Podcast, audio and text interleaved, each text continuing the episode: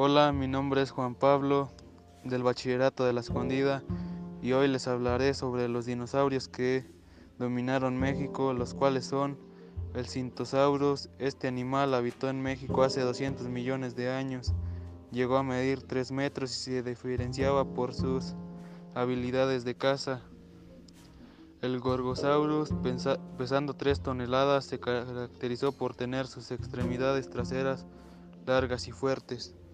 El Critosaurus se conoce comúnmente como dinosaurio pico de pato por su forma anatómica de su hocico.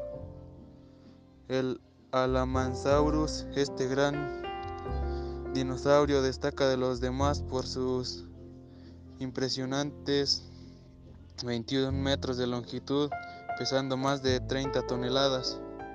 Gracias por su atención, espero les haya gustado.